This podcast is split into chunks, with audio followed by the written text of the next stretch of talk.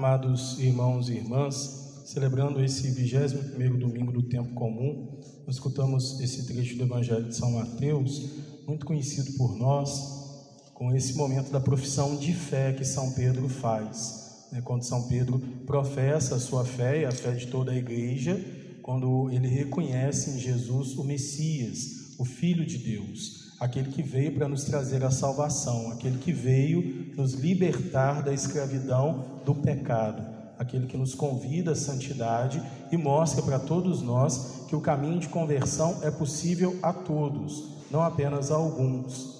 Quando andando com Jesus, Pedro observa que ele convive e chama os pecadores para iniciar uma nova caminhada, e eles se convertem. Eles começam uma nova caminhada. Eles começam a mudar aquilo que antes era condenável nas suas vidas para uma nova atitude. Isso descortina diante dos discípulos a possibilidade de salvação e de santidade a todos aqueles que acolhem Jesus, não apenas a alguns, mas todos. Mas gostaria de chamar a atenção ainda para dois momentos no início do Evangelho que às vezes nós podemos deixar passar despercebidos. Lógico que essa profissão de fé de Pedro é extremamente importante para todos nós, óbvio, mas observemos ainda dois detalhes logo no início do Evangelho que corremos o risco de esquecer. Primeira coisa, Jesus leva os discípulos a Cesareia de Filipe. O evangelista é muito específico quando ele narra um local geográfico ao qual Jesus leva os discípulos para ali fazer essa pergunta. Existe uma intenção ao chamar a atenção deste lugar. Cesareia de Filipe era uma periferia ali aos, aos arredores de Jerusalém. Era uma região esquecida, uma região colocada completamente à parte. Cesareia de Filipe era uma região onde os poderes econômicos, religiosos, sociais não davam atenção. Ficava ali meio esquecido mesmo.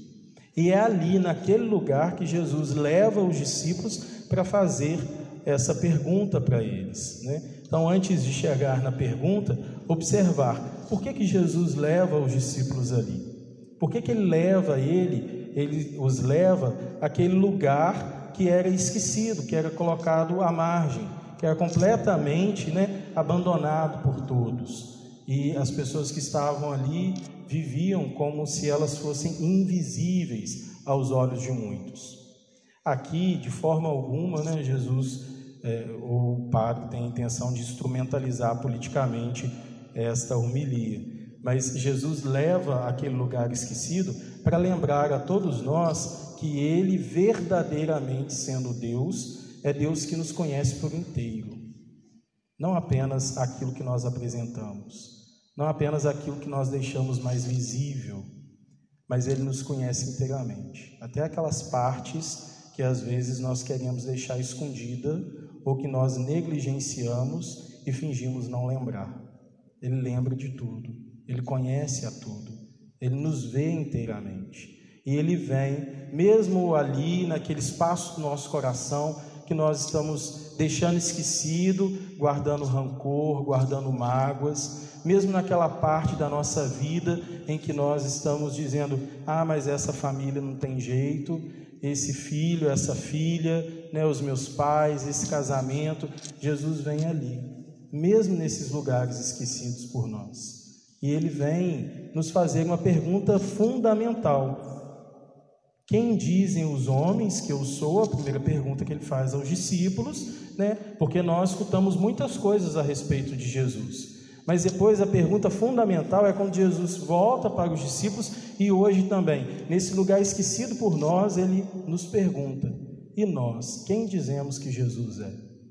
Quem nós dizemos que Jesus é? Porque se nós dizemos que Jesus é todo-poderoso, se nós dizemos que Jesus é o Filho de Deus, se nós dizemos que Jesus é aquele que pode transformar a nossa vida, como que essa parte esquecida por nós, né, essa parte escondida por nós, está sem ser transformada, está sem ser modificada? Se nós acreditamos que Jesus é o Filho de Deus, ele é o Messias, então nós acreditamos que verdadeiramente ele pode transformar inteiramente as nossas vidas. Então, por que essas coisas, esses lugares do nosso coração estão esquecidos? Estamos fingindo não enxergá-los.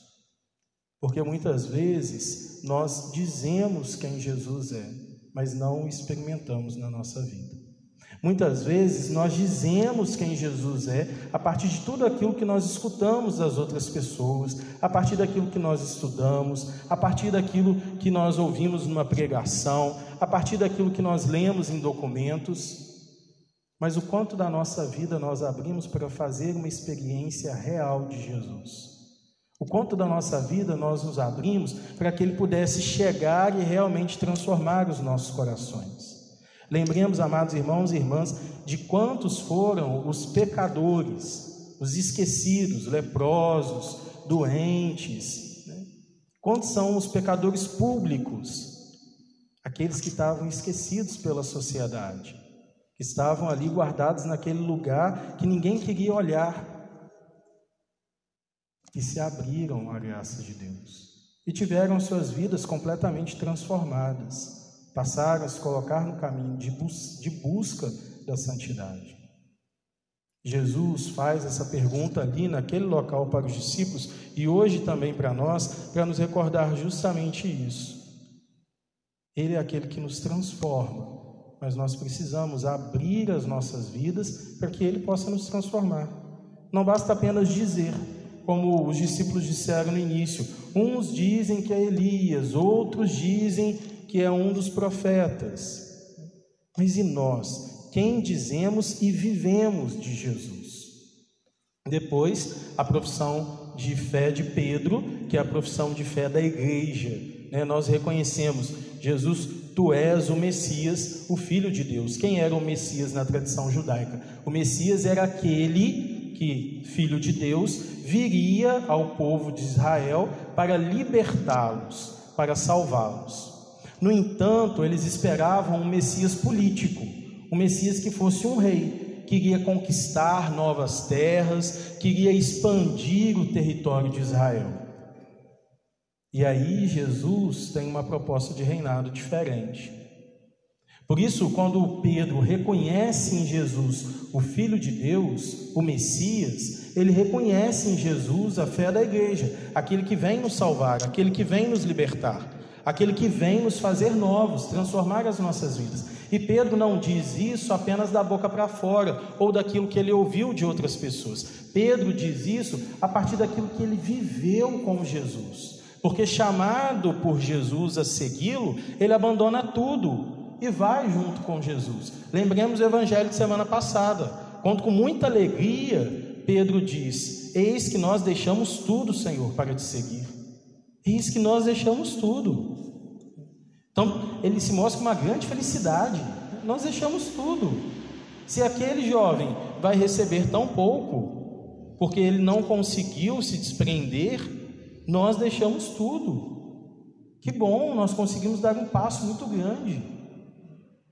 Quando ali esse homem reconhece Jesus como Filho de Deus, ele reconhece a partir de uma experiência encarnada de uma experiência vivida, de uma experiência rezada junto com Jesus. Lembremos há uns domingos atrás, Pedro no alto do monte, quando ele vê Jesus, contempla o Senhor transfigurado. E até aqui nós viemos fazendo uma caminhada, dando um enfoque especial a Pedro, e talvez nem observamos isso porque vai justamente construindo esse caminho de fé que Pedro está fazendo, para que aqui, hoje, nesse 21 domingo do tempo comum, ele realmente possa olhar para Jesus e dizer: Tu és o Messias, o Filho de Deus. E quando nós paramos para pensar isso, nós vamos realmente fazer esse caminho junto com Pedro. E como igreja também nós vamos reconhecer: Ele é Jesus, Ele é o Filho de Deus. Nós caminhamos com Ele, o ouvimos, vimos a graça dele se manifestar entre nós. Realmente ele é o Filho de Deus. E aí, então, Jesus torna Pedro ponte, né? faz dele ponte entre a terra e o céu, faz dele pontífice, né? Faz dele o sumo pontífice, o primeiro papa, Por isso que nós chamamos o Papa de pontífice, né? De, ele é a ponte que nos liga aos céus. Quando Jesus diz para Pedro: Tu és Pedro, e sobre esta pedra construirei a minha igreja. A igreja que nós estamos hoje, a igreja católica. Quando ele diz: Tu és Pedro, e sobre esta pedra construirei a minha igreja. E dá essa missão para a igreja ali representada em nosso primeiro Papa. Tudo o que tu, Pedro, tudo que a igreja ligar aos céus, ficará ligado.